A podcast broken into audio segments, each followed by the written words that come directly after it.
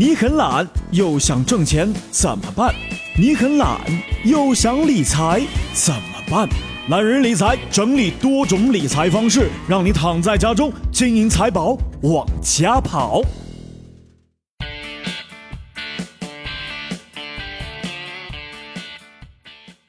Hello，各位好，我是一楠，欢迎收听懒人理财。看了一下，已经进入十一月份了。十一月份有个重要的节日双十一，大家都会想到网购。其实不要忘记，双十一是光棍节呀。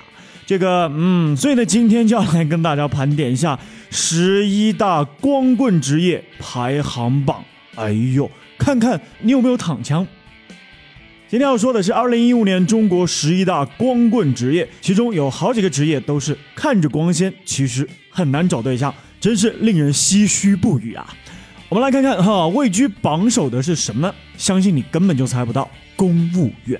那边国考报名刚刚结束，这一边公务员就登上了光棍职业的榜首，这下你放心了吧？乍一看哈比较吃惊，仔细想想也有道理。全国也有多个省份开始试行公务员聘用制，不再提供铁饭碗了。普通的公务员薪资绵薄，娶妻生子压力大呀，辞职下海的屡见不鲜。有一定级别的公务员又面临反腐浪潮，风险很大。这个职业确实不像以前那样高高在上了。好了，再来看看第二名快递员，这可是我们网购生活亲密的小伙伴啊。可是你知道骑手吴彦祖们过着什么样的生活吗？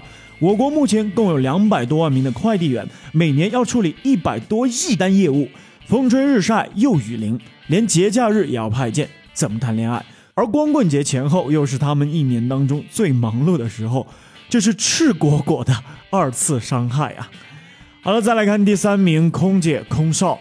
这个男神女神辈出的职业居然进了前三，也难怪哈，空姐空少们工作强度太大，作息不规律，飞来飞去居无定所，即使有乘客爱慕，下了飞机多半就是后会无期了。不过颜值气质摆在那儿，也不用太担心了。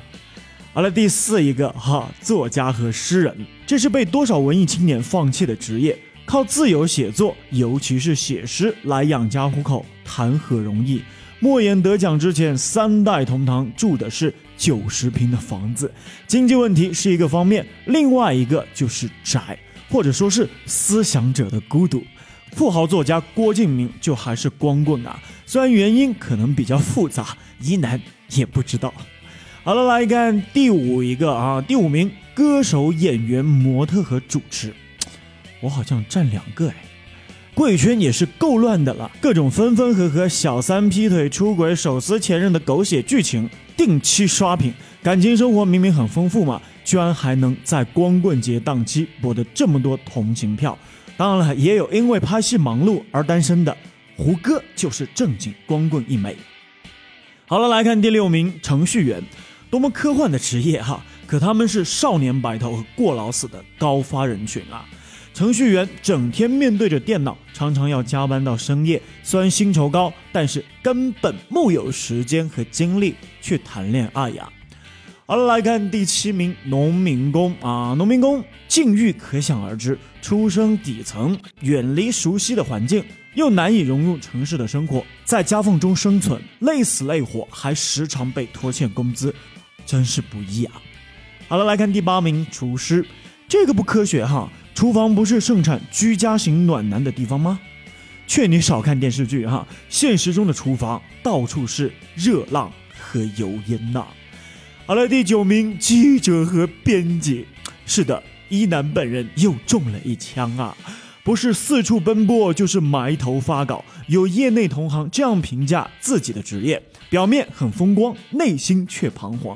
容颜虽未老，心里尽沧桑。成就很难有，加班总经常。常怀正义心，谨慎出文章啊！再加上传统媒体的衰落，归根结底，忙就算了，还穷忙。好，继续第十名，画家和书法家。